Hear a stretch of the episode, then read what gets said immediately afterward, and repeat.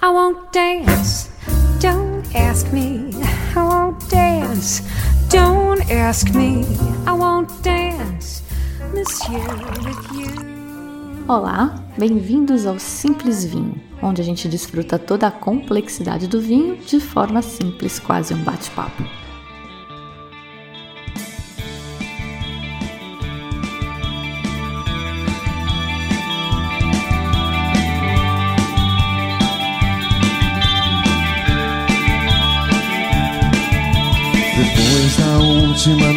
Noite de festa, chorando e esperando amanhecer,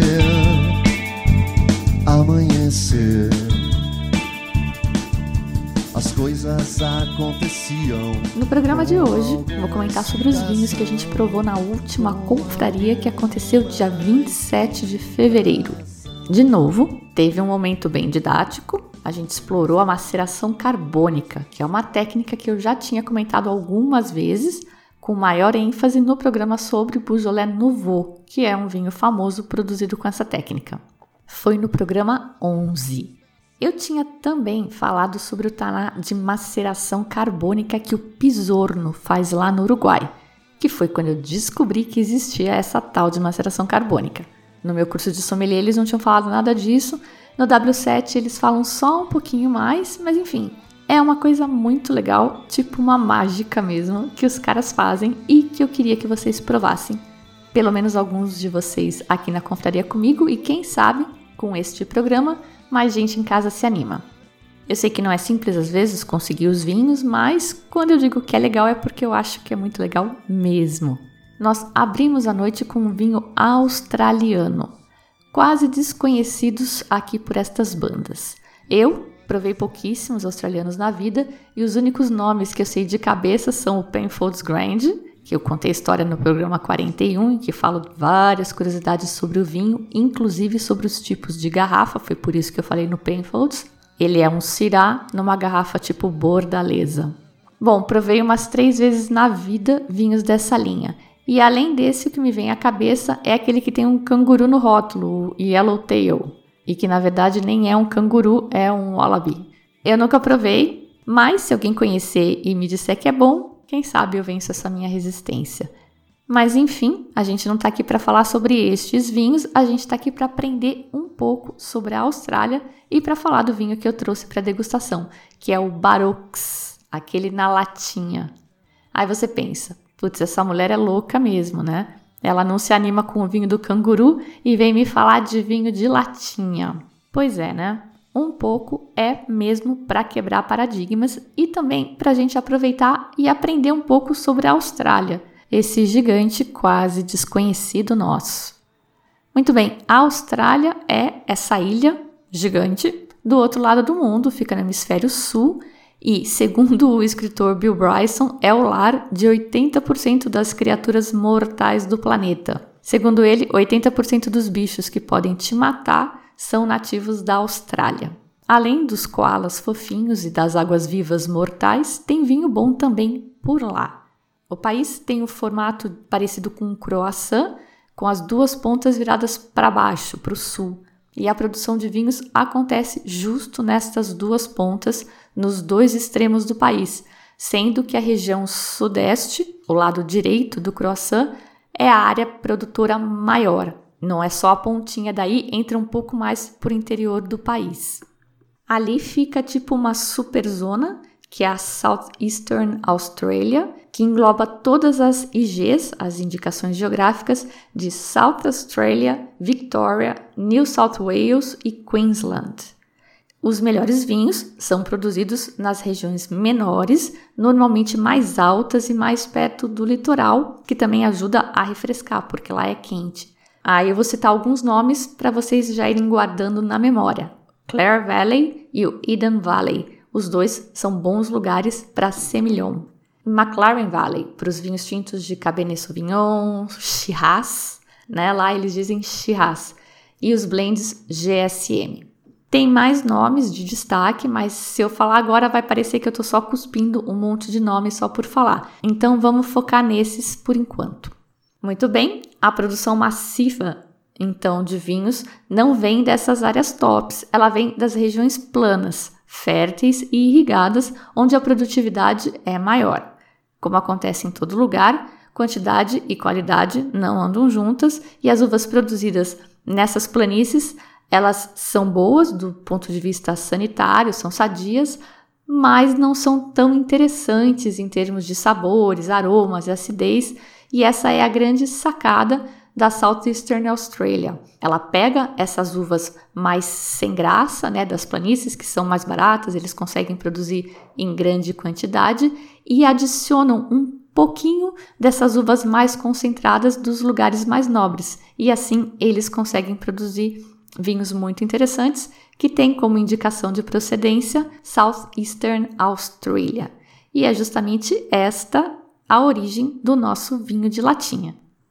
É um blend de Chardonnay, que é a uva branca mais plantada na Austrália, super popular no mundo todo, e ela se dá bem numa variedade de climas. Falei justamente dela no último tópico da trilha do sommelier, que é aquele curso de vinhos de estilo mais formal que tem lá no site. Então, nesse último tópico, eu falei sobre as principais variedades das uvas brancas. Não falei da Semillon lá na trilha do sommelier, mas agora acabei de dar dois exemplos de regiões tops da Austrália especializadas justamente nessa uva, Clare Valley e Eden Valley. E não dá para garantir que tenha alguma uva Semillon destes lugares mais nobres no nosso vinho de latinha, mas segundo a denominação de origem indicada na latinha, bem que poderia. Uma curiosidade: para dar certo charme e também qualidade a esses vinhos, a Baroques contratou um dos 250 Master of Wine do mundo, o Peter Scudamore Smith, para fazer o blend. Outra curiosidade é que a latinha foi desenvolvida por eles, né, pela Baroques, e conta com uma tecnologia chamada VinSafe ou VanSafe, não sei como é que fala. E o grande lance é uma película que reveste a latinha por dentro, então o vinho não tem contato com o alumínio, que eles dizem que é o maior problema nas latinhas comuns, porque rola uma transferência de gosto e menor durabilidade dos vinhos. Segundo eles, na latinha comum, o vinho dura no máximo seis meses. Quer dizer que mal dá tempo de chegar na prateleira, né? E se fosse para vir aqui desde a Austrália, não ia rolar. E nesse Van Safe, dura cinco anos. A gente até cerrou uma latinha lá na confraria abriu para ver como era por dentro, e visualmente não dá para ver nada de diferente, não. Esse vinho nosso era o frisante, o bubbly branco. Ele tem boa intensidade aromática, destacou para mim abacaxi e pêssego em calda. E tem também um forte aroma de levedura. A gente sente uma cremosidade amanteigada na boca. Não tenho informação, mas não creio que essas borbulhas sejam de uma segunda fermentação, então fica meio inexplicada essa nota de levedura. Tem uma acidez legal que equilibra bem o açúcar residual, dá uma sensação de brut, embora eles digam que seja seco. E tem 13% de álcool, o que não é nada trivial. 13% num branco e espumante ainda. Na noite foi super aprovado porque surpreendeu. A gente pensa em lata e já imagina um daqueles vinhos de garrafão, mas esse aqui não é não, tá? É vinho fino mesmo, é legalzinho. Eu provei, além desse frisante, o branco tranquilo e os dois estão aprovadíssimos. Queria aproveitar que a gente falou em vinho australiano e pedir a ajuda de vocês para uma pesquisa que uma colega sommelier está fazendo sobre vinhos australianos. A Priscila é sommelier, é brasileira, mas mora lá na Austrália. E ela quer apresentar aos órgãos de fomento australianos um projeto para promover os vinhos deles por aqui. E para isso ela precisa de dados. E é aí que a gente entra, respondendo uma pesquisa bem curtinha, tem meia dúzia de perguntas, é simples, sobre consumo e conhecimento que a gente tem sobre o vinho australiano. É anônima também, então não precisa ter vergonha. E dando certo esse projeto da Priscila, vai ter muito mais vinho australiano para a gente provar por aqui, inclusive em eventos de degustação. Então eu deixei o link para essa pesquisa lá no site, no post do programa. Responde lá, people. Abrimos a sequência de tintos com o taná de maceração carbônica que eu tanto falo. Recapitulando então, rapidinho, a maceração carbônica é uma técnica muito usada para produzir vinhos mais fáceis e leves. Não sei quem inventou, mas quem marqueteia bonito é o pessoal lá de Beaujolais Nouveau. Mas ela também é bem comum em toda a Borgonha e no Rhône, que são ali perto, só que não na forma pura. A maioria utiliza a maceração semicarbônica, que mistura a carbônica pura com a maceração normal, e a diferença é que eles colocam os grãos inteiros no tanque, sem romper as peles, e enchem o tanque com gás carbônico ou o próprio peso das uvas de cima rompe a pele das de baixo, isso libera o suco que vai fermentar e essa fermentação vai encher o tanque com gás carbônico. Bom, o importante é que nas uvas que estão inteiras começa uma fermentação enzimática dentro da uva. Então, não é essa fermentação feita pelas leveduras. Essa fermentação interna vai evoluindo até que as uvas estouram, aí liberam o suco e segue a maceração e a fermentação normal, se ainda tiver açúcar, pelo tempo que o produtor deixar. No caso do taná, que tem essa casca super grossa e super tinta, super cheia de taninos, o Marcelo Laitano, que é o enólogo lá da Pisono, tenta focar só na maceração carbônica mesmo, evitando ao máximo o contato com as cascas, porque a ideia é justamente fazer um vinho surpreendente. Tão surpreendente que é destaque no Guia Descorteados todo ano, porque é muito louco mesmo, né? É um super exemplo de como a mão do anólogo também molda o vinho. E nem tô falando de uma intervenção super violenta dessas que o pessoal natureba odeia, amaldiçoa, né? Até porque, a rigor, ela encaixa perfeitamente nessa descrição um pouco etérea que tem os vinhos naturebas, que a intervenção em si é mínima, mas a diferença é super. Então, mais uma vez, vou dizer aqui para vocês, mas agora com testemunhas, que esse vinho é delicinha. E teve até quem destacou como o preferido da noite, e olha que é bem difícil competir com esses tintos mais pesados que costumam ser preferência nacional. Ele é bem aromático, muita cereja, framboesa, dá uma ideia de uma coisa meio doce, tipo aquele recheio de bubblegum, não sei se alguém aqui conhece, não sei se é da época de vocês. Tem acidez boa, ele refresca e tem o corpo até que médio, viu? Mais que um Pinot Noir, por exemplo. Eu não chamaria de vinho de piscina, eu acho que ele encara bem comidas mais leves, tipo pizzas, massas e até carnes brancas. Mas o legal mesmo para mim é a curiosidade, é esse fator inesperado que esse vinho traz. Esse vinho hoje na Gran Cru sai por R$ 74,90, mas na Black Friday dele estava por 33 reais. Eu sei que um monte de gente comprou e me deu feedback positivo dele. Não tem muito erro não. E eu falei do taná de maceração carbônica, mas nem falei muito da uva taná. Ela é conhecida da maioria de nós por ser a uva emblemática do nosso vizinho Uruguai e por ser a uva mais rica em resveratrol, que é aquela substância que eles dizem que faz bem para o coração. Falei um pouco dela mais no programa sobre o Uruguai, mas sempre cabe uma recapitulação. A ideia é que por osmose também se aprende. A Taná, então, é originária do sudoeste da França. A DOC famosa pelo Taná é Madiran, mas a uva também é muito utilizada em blends em várias denominações francesas dali daquela região, inclusive Cahors, que é a casa do Malbec, e eventualmente até em Bordeaux, que é ali perto. Ambas as denominações Madiran e Cahors, além de outras menos conhecidas nossas, ficam no País Basco francês, perto dos Pirineus, na fronteira com a Espanha. A imigração de bascos para o Uruguai foi bem intensa e foram eles que trouxeram a uva taná. Inclusive, a uva era conhecida na época como Arriague, que é o sobrenome do Dom Pascoal Arriague, é um sobrenome basco. E o Dom Pascoal foi quem investiu e incentivou muito o cultivo da uva, e em cuja homenagem foi batizado um dos vinhos mais famosos de lá, o Dom Pascoal, quem não conhece. O estilo dos tanás de Madirã é bem mais verde e mais duro que o uruguaio. Os uruguaios desenvolveram as suas técnicas, né, além de ter solo e clima distintos. Os tanás uruguaios são tradicionalmente menos extraídos e, portanto, são mais macios que os franceses. Como a extração, que acontece durante a maceração, é uma decisão do enólogo, nada impede os franceses de fazerem vinhos mais leves também. Lá na França é mais uma questão de tradução mas eles inclusive desenvolveram uma técnica para ajudar a amaciar o vinho deles. Foi um cara chamado Patrick Ducournau, em, do Cornô é ótimo, em 1991. É bem recente até. É uma microoxigenação no tanque durante a fermentação e um pouquinho depois também. E a ideia é a mesma da microoxigenação que acontece durante o estágio nas barricas, por causa da porosidade do carvalho. Só que essa no tanque é bem mais rápida e mais barata. Esse contato limitado com oxigênio amacia o vinho, mas ainda não se sabe muito bem como.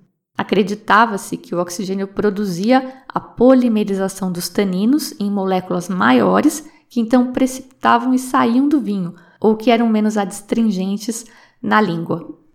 De fato, a gente nota que os vinhos mais velhos, né, que tiveram mais contato com oxigênio, clareiam. Isso quer dizer que as substâncias responsáveis pela cor precipitam, então elas saem do vinho e também arrastam outras substâncias, inclusive taninos. Mas essa ideia de que as cadeias poliméricas maiores resultam em taninos menos adstringentes, ela tá meio ultrapassada, tá? Já era. Eu fui ensinada assim, me falaram isso na escola, mas pesquisas mais recentes já mostram que não é bem isso, mas eles também não sabem ainda exatamente como é que é. E isso é assunto para um outro programa inteiro ou até para uma tese de doutorado, então a gente não vai falar muito hoje. Bom, eu já tinha dado a dica no programa Genovese Invertido Menos Um sobre tanás brasileiros, que a gente reclama que o vinho brasileiro é ralinho, então o taná podia ser uma saída bem legal, porque normalmente, tradicionalmente, né, por natureza, já é uma uva que traz mais corpo para o vinho, justamente por ter mais tanino. Bom, na época desse programa, eu tinha meio acabado de chegar no Brasil e eu não conhecia muito vinho nacional. Hoje eu já acho que tem bastante coisa legal de outras uvas também, e algumas dessas coisas eu venho comentando aqui com vocês. São descobertas novas para todos nós, mas não invalida o que eu falei sobre a Taná brasileira. Um dos vinhos que eu tinha mencionado nesse programa de Genovese Invertido Menos Um, eu provei de novo recentemente e ele mudou muito, muito, muito e para melhor. Ou o vinho mudou, ou eu mudei, não sei. É difícil saber exatamente, mas eu aproveitei e trouxe esse vinho para a confraria e eu vou comentar com vocês. Então eu trouxe esse vinho para a confraria juntamente com mais dois brasileiros e um argentino, e são esses vinhos que eu vou comentar agora. Ah, desculpa, não era um taná argentino, é um taná uruguaio. O pessoal na confraria provou as cegas, mas para vocês já vou dar o caminho das pedras. A gente provou então, na sequência, o Pisorno Reserva 2015, o Fabian Reserva 2013 e aí fizemos uma mini vertical do Corsés da vinícola Hélios. Provamos o 2013 e o 2010. E esse 2010 é o que eu tinha comentado no programa Genovese Invertido Menos Um e era o único destes vinhos que eu conhecia, o que causou uma certa dúvida em mim quanto à ordem para servir os vinhos. Eu até imaginei que o Pisorno uruguaio seria o mais punk, mas acabei optando por seguir a ordem cronológica, a idade dos vinhos. Então servi ele primeiro e encerrei com o Corsés 2010. Essa coisa de escolher a ordem de serviço dos vinhos é complicada e é questionável também. Do ponto de vista de sensibilidade, o recomendado é servir sempre do mais leve para o mais pesado, mas quando a gente faz as famosas degustações verticais, a gente usa a ordem cronológica, serve do mais jovem para o mais velho. E a expectativa, no caso dos tintos, é que o mais jovem seja mais punk que o mais velho. Então você vê aí que a coisa tem uma certa esquizofrenia envolvida. Como a gente estava comendo, o amido e a comida em geral também ajudam a limpar o paladar e tinha essa mini vertical do Corsés eu acabei optando pela ordem cronológica, acredito que não teve grande prejuízo na percepção. Vamos lá então. O Reserva Pisorno 2015. Foi um infanticídio abrir esse vinho agora. Ele vai melhorar muito ainda, vai evoluir muito na garrafa. Os aromas ainda estavam bem fechados. Ele tem 12 meses de carvalho americano, que a gente nota, porque tem aromas mais de cedro, de menta, de tabaco, defumado. É difícil achar uma fruta ali. Só que tem muito vinho ali também, não é um suco de madeira. Tem vinhaço, só que eu acho que ele ainda precisa de tempo para integrar toda aquela madeira e dar uma relaxada. A gente fez um pseudo teste lá na noite. Eu fiz uma rodada da degustação e aí coloquei no decanter, areei bastante, né? E no final da noite a gente voltou nele e ele realmente estava mais frutado, estava mais suave. É um vinho bem tânico, é bem concentrado, é de morder, mas o tanino é macio, olha que interessante. Achei mais macio até do que o de alguns brasileiros, que tinham menos taninos. E a explicação para isso pode ser a variedade do clone do taná, o tipo da extração, na maceração que a gente extrai os taninos da casca, pode ser o clima, o terroir do Uruguai, eu não sei dizer, mas achei isso bastante interessante. Teve quem considerou este vinho o preferido da noite, mas eu acho que é um vinho que não é para tomar ainda, ele é para guardar e eu acredito que ele vai ficar muito melhor daqui a uns tempos. E para quem abrir ele agora ou para quem abrir daqui a uns tempos, ele sempre vai acompanhar bem um churrasco de cordeiro ou outra carne vermelha bem gordinha. Como o Pisono disponibiliza as fichas técnicas dos vinhos no site, a gente consegue fazer umas comparações bem interessantes. Olha só, tanto o maceração carbônica quanto esse reserva tem 13,5% de álcool, que não é pouco no caso do maceração carbônica, mas para o reserva eu fiquei um pouco surpresa achei, achei baixo, 13,5% de álcool, mas é uma tendência vinhos com menos álcool. Outro ponto, o rendimento do vinhedo, que é o que vai dar a concentração de coisas gostosas na uva. No de maceração carbônica, o vinhedo rende 12 toneladas por hectare e no reserva são 7 toneladas por hectare só, pouco mais que a metade. Isso é uma daquelas diferenças que vão refletir no preço do vinho e a gente sempre fala nisso. Quer concentrar? Tem que abrir mão de uma certa quantidade de uvas. Esse vinho, o Pisorno Reserva 2015, custa R$ 184,90 na Gran Cru, que é a importadora, e nos apoiou neste evento. A Gran Cru cedeu os dois vinhos uruguaios e também está oferecendo desconto na Grande École, que é o braço deles que promove cursos e degustações tem uma agenda legal de eventos. Alguns até eu coloco lá no site, no simplesvinho.com, na agenda de eventos. Ali não tem todos os eventos, mas o que eu fico sabendo eu coloco lá, fica na seção por taça. Mas para ver toda a programação da Grande École, tem um link para o site deles no post deste programa. E tem 10% de desconto com o cupom GE10, GE em maiúsculas. Tá tudo anotado no post, tá? Bora então conferir os brazucas? Fabian Taná Reserva 2013. A gente provou na sequência dos uruguaios, mas ele teria ficado melhor sensorialmente como penúltimo ou o último. Ele foi o mais elegante, menos encorpado e como eu ando numa fase meio Pinot Noir, foi o meu preferido. Tem 13,3% de álcool, ele é mais frutado, a gente nota mais notas de cereja, de framboesa, não tanto quanto numa maceração carbônica, mas enfim. É uma fruta mais vermelha e a gente notou notas animais. O pessoal até falou na famosa estrebaria, mas eu não gosto de estrebaria como descritor aromático porque eu associo com coisa feia e fedorenta. Então eu diria que tinha mais notas de couro, de terra molhada e tem até um descritor ótimo, piso florestal. Eu acho que estava mais nessa linha. O corpo é médio, o tanino é bem redondo, você sente uma secada da língua, mas ela não raspa e tem final longo. Gostei bem e tá com um preço bem legal, R$ 69,90 na promoção com aquele nosso colega representante da Fabiana aqui em São Paulo, o Samuel. Tem que falar com ele pelo WhatsApp para combinar a compra e o contato eu deixo no post do programa também. E para quem faz parte do grupo de WhatsApp, o Samuel tá lá, é fácil. Por fim, a nossa mini degustação vertical com os vinhos da vinícola Hélios.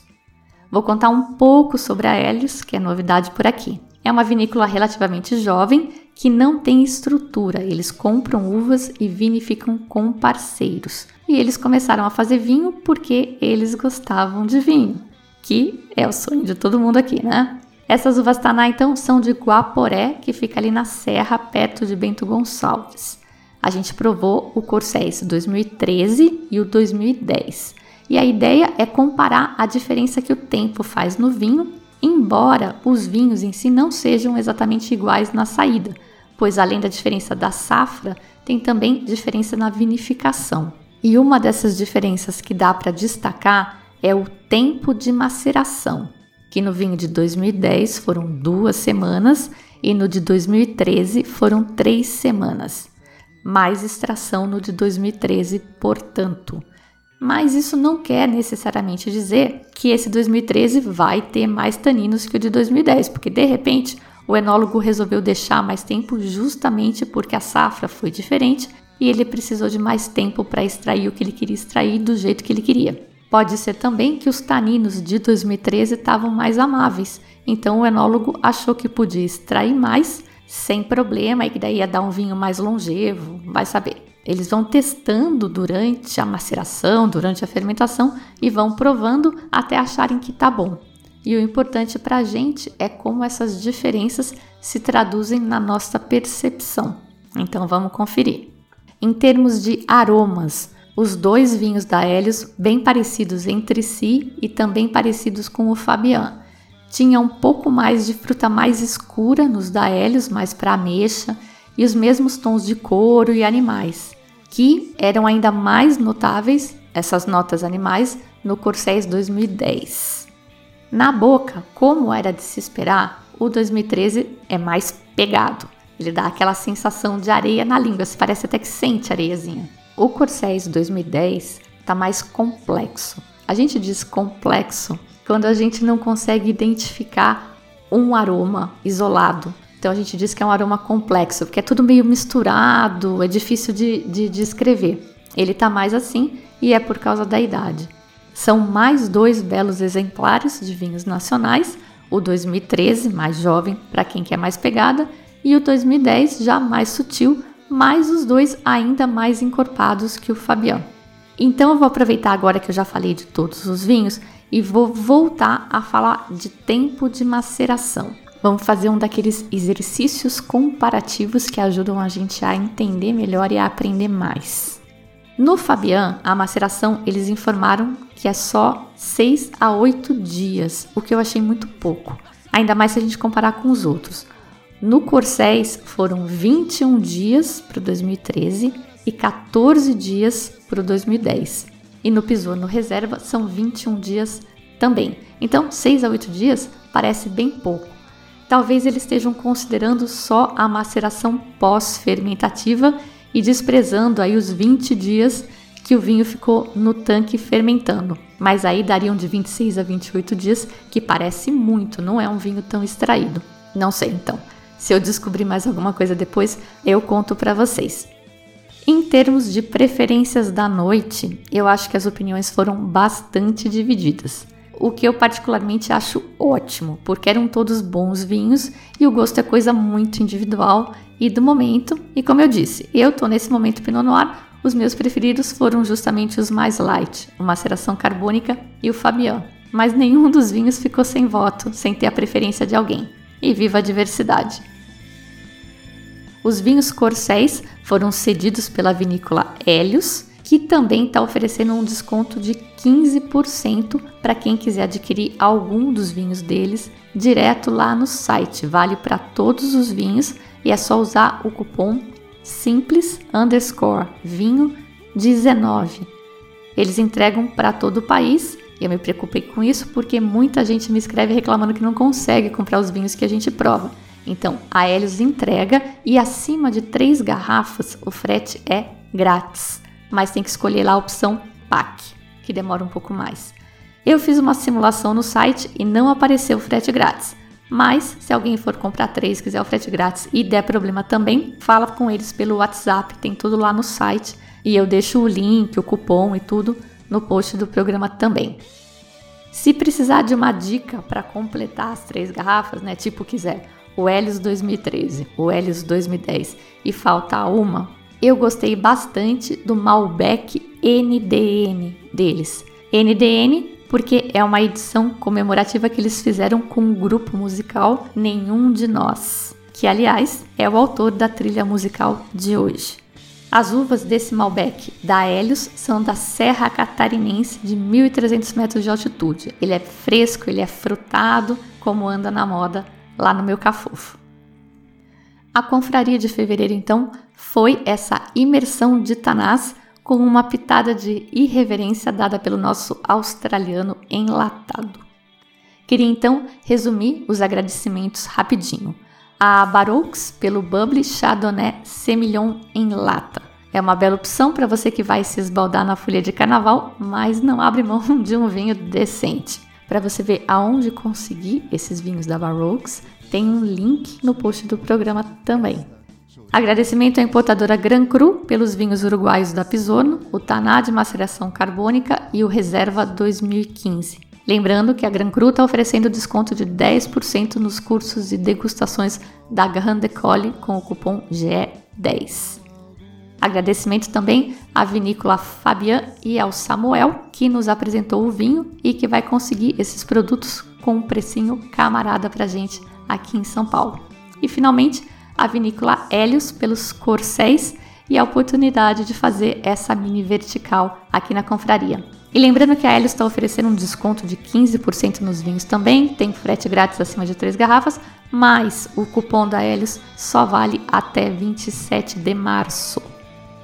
Last but not least, agradecimento ao patrocinador mais lindo do planeta, o sócio fundador da France Investimentos. Para você que está aí ralando, chorando para o gerente para conseguir 100% do CDI no seu suado dinheirinho, fala aqui com o alemão e vê a carteira que ele te sugere. A gente fez uma conta de padaria aqui com 10 mil reais bem investidos e dá um belo vinho de diferença no final do ano.